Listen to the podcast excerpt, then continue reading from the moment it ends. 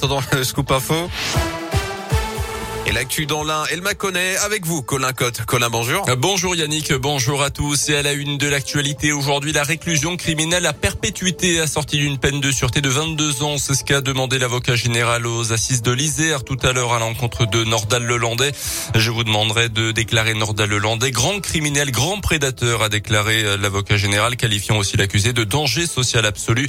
L'ancien maître chien est jugé pour l'enlèvement et le meurtre de la petite Maëlys Desarrojo en Isère en août 2017, des agressions sur des petites cousines ainsi que la détention et l'enregistrement d'images pédopornographiques. Écoutez la réaction à ces réquisitions de maître Fabien Rajon, l'avocat de la mère de Maëlys. Effectivement, ces réquisitions sont, lourdes, mais elles sont logiques et, attendues. Je crois que monsieur le procureur général, avec euh, le ton qui est le sien, sans excès sur la forme, sans excès non plus sur, sur le fond, a requis la peine juste la peine qu'attendaient euh, mes clients, la peine qu'attendait la, famille, les proches de, de Maëlys. Et je pense qu'il a aussi requis la peine euh, qu'attendaient les Français. Le verdict du procès de Nordal Lelandais devant les assises de l'Isère à Grenoble sera connu demain après les plaidoiries de la défense prévues dans les prochaines heures. Dans le reste de l'actu, dans la une disparition inquiétante dans le département, un homme de 38 ans parti de Rérieux au nord de Lyon euh, tôt ce matin vers 5h30 à bord d'une Citroën C4 de couleur noire. Il pourrait se trouver à Lyon, Frontenay en Isère ou bien Trévoux.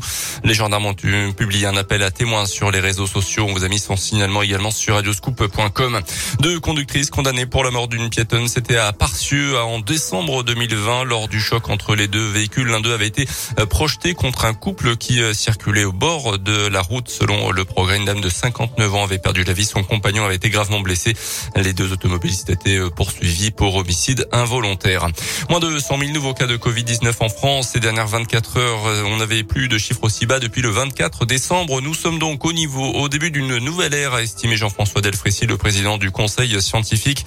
Une nouvelle ère qui sera marquée par une circulation contrôlée du virus. Selon lui, nous sommes en train d'en finir avec le variant Omicron du Covid. C'est officiel, la France et ses alliés ont annoncé ce matin retirer leurs troupes du Mali. Le pouvoir en place étant favorable à ce départ des militaires européens. Un départ qui sera coordonné pour les 2000 militaires français présents au Mali depuis plusieurs années pour lutter contre le terrorisme annoncé à l'Elysée. Des militaires qui devraient être redéployés dans la région. Les sports avec le basket en Eurocoupe, la JL reçoit les Espagnols de Grande Canaria après deux victoires de suite contre Limoges en championnat et en Coupe de France. Les Bressans s'attaquent donc un gros morceau. Le leader d'Eurocoupe, ce sera à partir de 20h. Et puis au JO de Pékin, ce matin, pas de médaille pour l'équipe de France, mais une chance de podium samedi matin. Le porte-drapeau de la délégation française, Kevin Roland, s'est qualifié pour la finale du halfpipe. C'est du ski acrobatique. Parfait.